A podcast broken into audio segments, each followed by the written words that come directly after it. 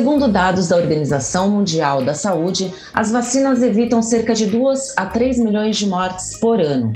Porém, a baixa percepção de risco, devido à ampla vacinação realizada no passado, é um dos fatores para a baixa adesão atual que assistimos e que está colocando em risco o retorno de doenças como o sarampo e a poliomielite. Abre aspas. Vacina é tratar a saúde, é agir preventivamente, assim como são indicadas a prática de atividade física e alimentação saudável. Fecha aspas. A frase é da doutora Lorena de Castro Diniz, coordenadora do Departamento Científico de Imunização das BAI e a nossa convidada deste episódio. Doutora Lorena, muito obrigada por estar novamente aqui no podcast das BAI. Eu que agradeço essa oportunidade da gente estar podendo falar um pouquinho sobre imunização. Doutora, esse mês, exatamente no dia 9 de junho, é comemorado o Dia da Imunização. Eu quero pedir para a senhora fazer um breve resumo, desde a criação da primeira vacina, quando aconteceu, né, quando foi, e qual foi a primeira doença a ser fabricada uma vacina? Bom, né, a história da vacina já vem de muitos anos. Né? Ela começou lá em 1796, quando Edvard Jenner ele fez uma observação clínica onde tinha a manifestação de uma doença chamada cowpox, que parecia com a varíola humana, e ele inoculou, né, fez essa experiência de inocular essa pústula em pacientes que ainda não tinham né, pego a doença. E, e através dessas observações clínicas, ele observou que inoculando né, esse pus presente nessas lesões né, de uma ordenhadeira dessa doença que era né, transmitida ali pela, pela vaca, né? Por isso que o nome vacina, que vem de vaca, nessa experiência que foi feita com essas lesões dessas ordenhadeiras, veio ali a inoculação dessa pústula, desse pus, dessa pústula, nessa criança, observou-se que essa criança adquiriu uma infecção de forma leve. E depois ele repetiu essa experiência em várias outras pessoas e viu que essas pessoas que tinham prévio contato ali com esse antígeno, né, com essa bactéria, não adquiriram a doença. Em 1798, ele, Jenner ele comunicou a descoberta né, dessa primeira vacina, que era a vacina da varíola, é, num trabalho intitulado Inquérito sobre as causas e efeitos da vacina da varíola. E em 1799, né, no ano seguinte, foi criado, então, o primeiro Instituto Vacínio em Londres. E em 1800, dois anos depois, a Marinha Britânica né, começou então a adotar a vacinação em massa ali, né, em todos os componentes ali do, do exército naquele, naquele momento. Já no Brasil, a vacina ela chegou em 1804. Né, a vacina, a primeira vacina que chegou ao Brasil foi contra a varíola, trazida pelo então Marquês de Barbacena. Desde então, outras datas foram marcantes na história da imunização brasileira. Em 1937, foi registrada a primeira vacina eficaz contra a febre amarela. A gente sabe que a febre amarela é uma doença endêmica e chegou a ser epidêmica, né, agora nos últimos anos no nosso país.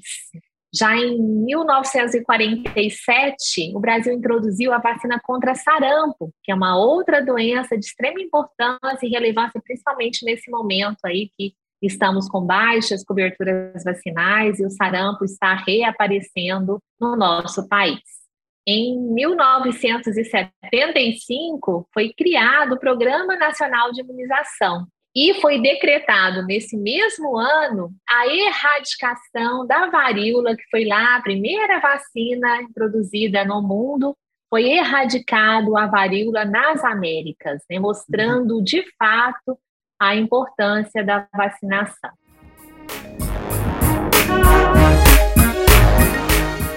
Em 1980, chegou no Brasil a primeira vacina contra a paralisia infantil, que é a poliomielite oral. que também está voltando a nos assombrar nesse exato momento, mais uma vez, pelas baixas coberturas uma data de extrema importância na história da vacinação foi em 1989, onde houve a introdução da vacina hepatite B, que é uma vacina de DNA recombinante, para a gente perceber que as vacinas geneticamente né, modificadas não é uma coisa que aconteceu agora com a pandemia, né, com as vacinas de Covid.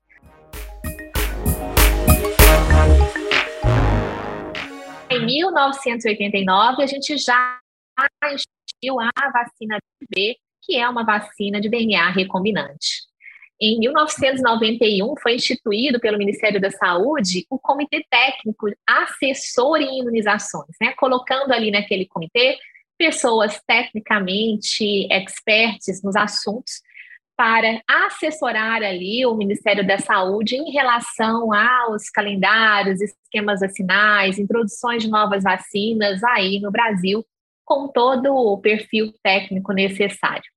Em 1993, foi instituído a criação do CRI, que é o Centro de Referência de Imunobiológicos Especiais, onde contempla a vacinação dos pacientes em alguma, algum tipo de situação especial, onde eles não tinham acesso a essas vacinas especiais no SUS, um local para que eles fossem contemplados gratuitamente pelo SUS com as vacinas que antes só tinham no sistema privado. Então, o SUS aí garantindo que essa população mais vulnerável e mais suscetíveis às doenças infectos contagiosas fossem ampliados ali a sua vacinação.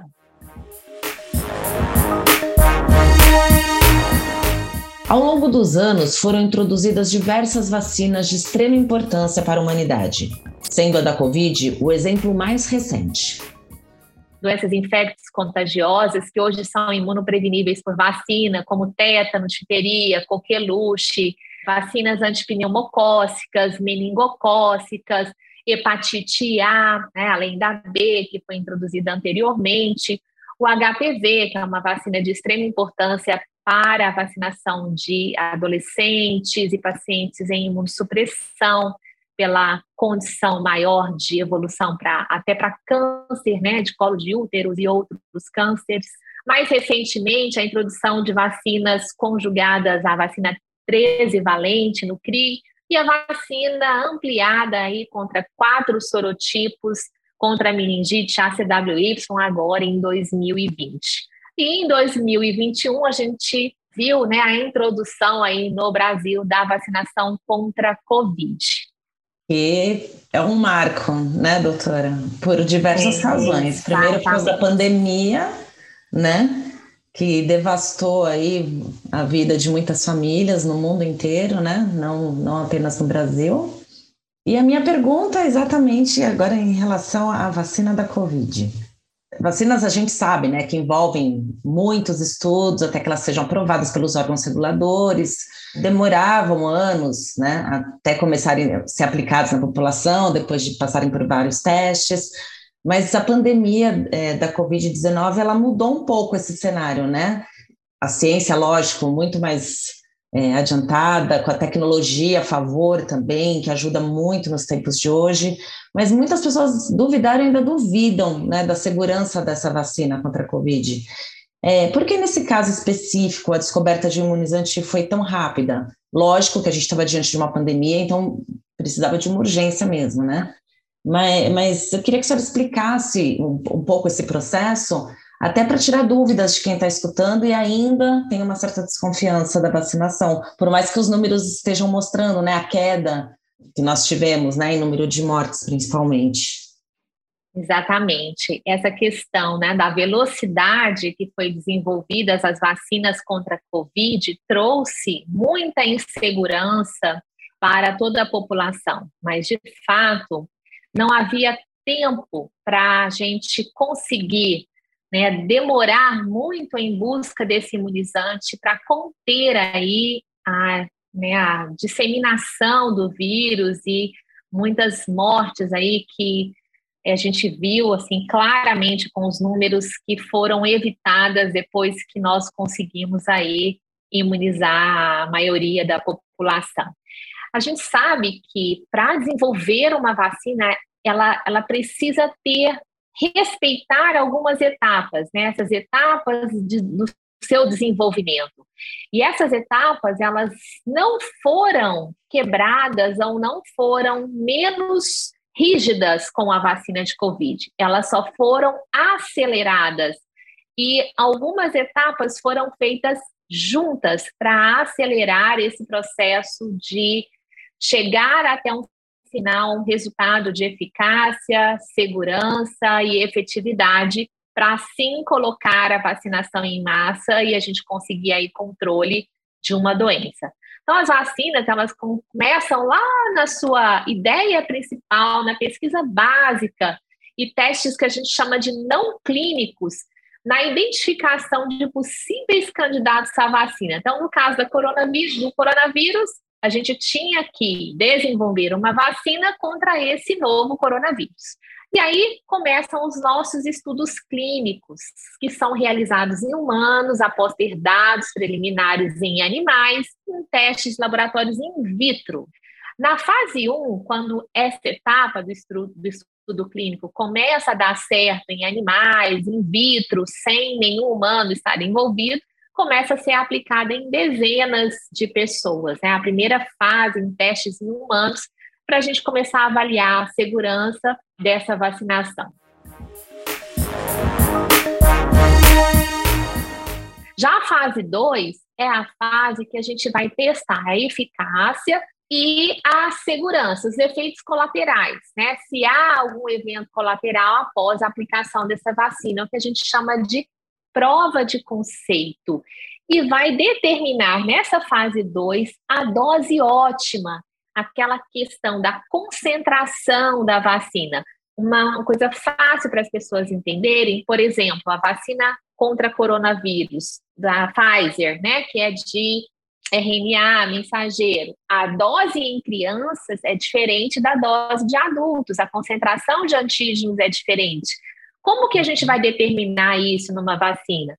Nessa fase 2, que a gente chega na dose ótima qual é a dose menos reatogênica, mas que é capaz ali de produzir anticorpos necessários para produzir né, um nível de anticorpos circulantes capazes de serem, terem esse efeito protetor contra aquela doença. A fase 3, a gente já vai aplicar em milhares a dezenas de milhares de pessoas. Então, a gente vai ver a efetividade, né? Porque a gente vai estar vacinando ali milhares e dezenas de milhares de pessoas.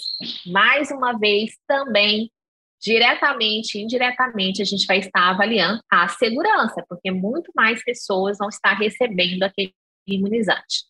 Dando certo essa fase 3, verificando que a vacina foi eficaz, ela teve uma efetividade, ela teve uma segurança necessária para colocar ela né, em registro Aí ela vai para o registro nas agências regulatórias, que no nosso caso no Brasil é a Anvisa, para ser registrada e pós-comercializada, que a gente fala na fase 4 de vacinação em massa da população geral de uma vacina que foi avaliada por agências sérias, regulatórias, que vão olhar se todas essas fases que eu falei anteriormente foram cumpridas rigorosamente através de provas documentais, análises.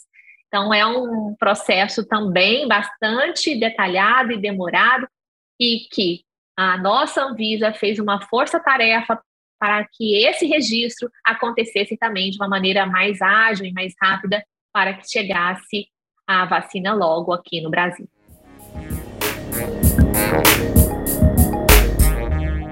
Além da Covid, Quais são as outras doenças que preocupam hoje e que existem vacinas para elas, mas as pessoas não estão tomando?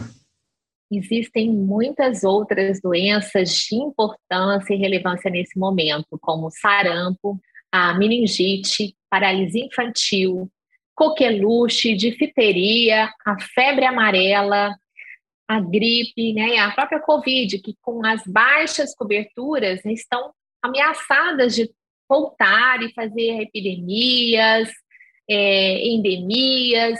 Então, é muito importante nesse momento que as pessoas voltem o olhar para sua caderneta de vacinação, verifique se há alguma vacina em atraso. A gente viveu aí dois anos praticamente em isolamento, as pessoas esqueceram né, do cartão de vacina, não foram em consulta de rotina, tinham medo de se deslocar para serviços de saúde para receber uma prevenção e acabando saindo de lá contaminada com a Covid. Então, muitas pessoas, tanto crianças quanto adultos, deixaram aí de se vacinar, levando ao risco hoje real e iminente dessas doenças que antes estavam controladas, doenças essas de alta morbidade, alta letalidade, doenças que podem deixar sequelas, como a meningite, o sarampo, a paralisia infantil, que todos nós conhecemos alguém próximo de nós ou pacientes que tiveram sequelas aí dessas doenças que hoje são doenças que são imunopreveníveis por vacinas. Então, não há justificativa de não estar seu calendário vacinal em dia para que essa ameaça aí não se torne de fato real. A Semana Mundial da Alergia, que acontece no mês de junho, traz como tema a conexão asma e as doenças alérgicas respiratórias. Eu perguntei para a doutora Lorena quais as principais vacinas que esses pacientes com asma e rinite precisam receber. Esses pacientes né, que já têm uma doença de base crônica, alérgica de vias aéreas, né, tanto superiores quanto inferiores, né, envolvem ali nariz, traqueia, pulmões. Então, é um, são sistemas que já têm uma reação inflamatória ali constante, crônica. Então, eles estão uhum. ali com uma porta aberta de entrada mais fácil para adquirirem algum tipo de infecção quando essas doenças não estão controladas. Então, de fato, né, as vacinas que têm de extrema importância para esse público são as vacinas que pegam ali esse sistema, né, são vacinas que causam infecções do trato, do trato respiratório, seja ele alto ou baixo, né, rinite, sinusite, pulmão, que pode levar a pneumonias. Então, as vacinas importantes para esse público são a vacina contra a influenza, né, que é uma vacina anual.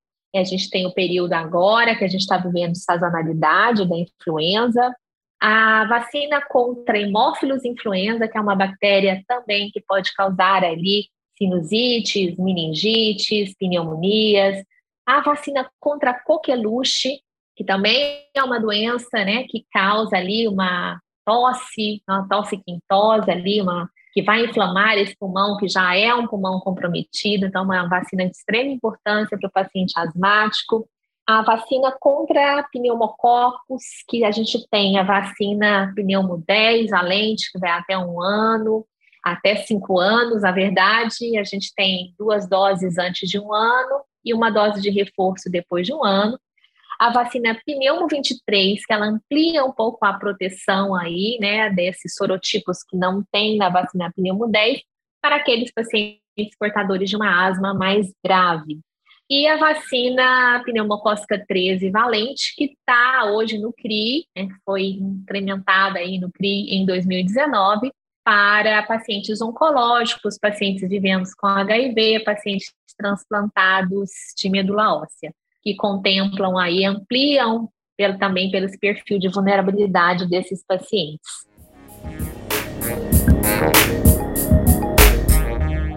Doutora, retomando um pouquinho a baixa adesão à vacinação, por que que essa baixa adesão está tá preocupando, né? Por que, que as pessoas não estão indo se vacinar?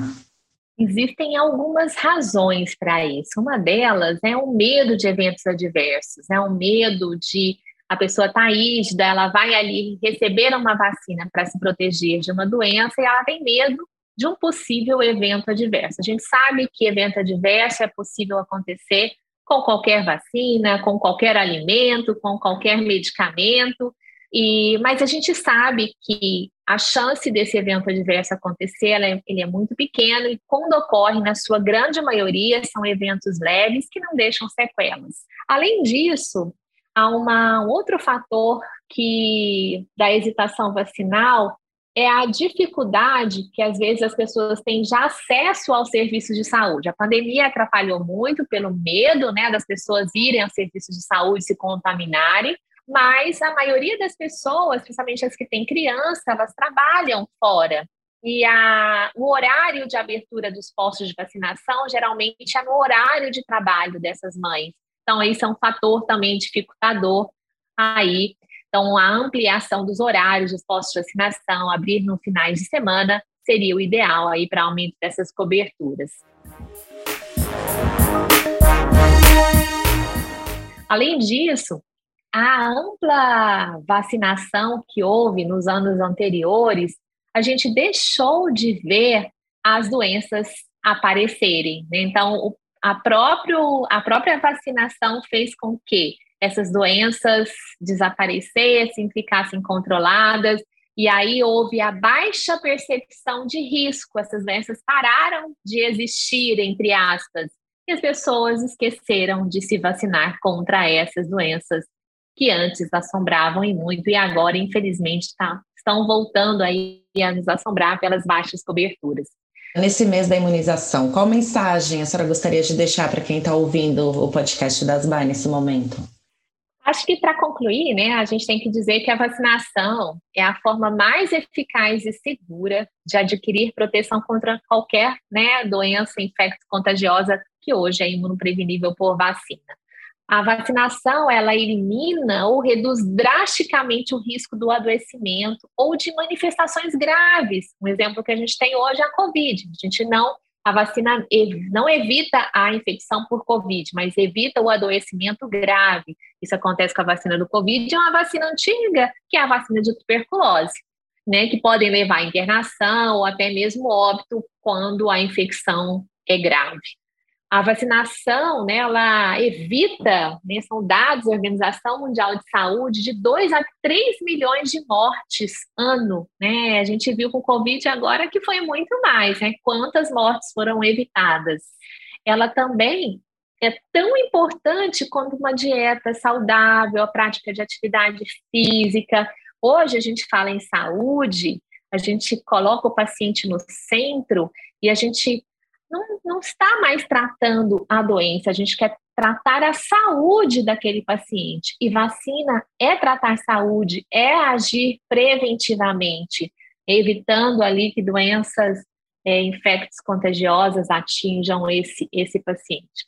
Então, estar vacinado pode significar a diferença entre estar vivo e saudável ou gravemente enfermo, deixando sequelas aí sequelas que não vão ter o retorno. A gente vê aí muitas, como paralisia infantil, como a própria Covid, que deixa essa síndrome do Covid longa, né, que causa muitos transtornos aí para esses pacientes. A vacinação é um ato de amor a si mesmo e ao próximo. Com certeza, doutora. Eu quero agradecer muito a sua participação, mais uma vez muito clara, objetiva e riqueza nas informações passadas. Muito obrigada, doutora. Eu que agradeço. Que tal pegar a sua caderneta de vacinação e verificar se falta alguma vacina? Até o próximo programa.